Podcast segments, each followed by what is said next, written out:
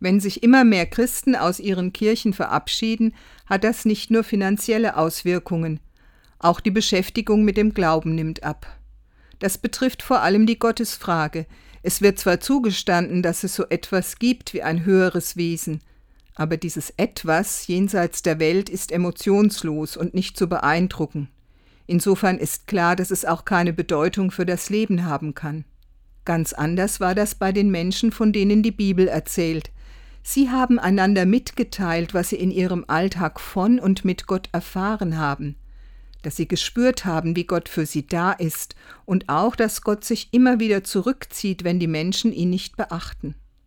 Für die Menschen damals war es klar, auch Gott hat Gefühle. Gott kann zornig sein und bereut das anschließend. Gott ist traurig, wenn sich die Menschen von ihm abwenden, oder Gott hat Mitleid, wenn er sieht, wie schlecht es seinem Volk ergeht.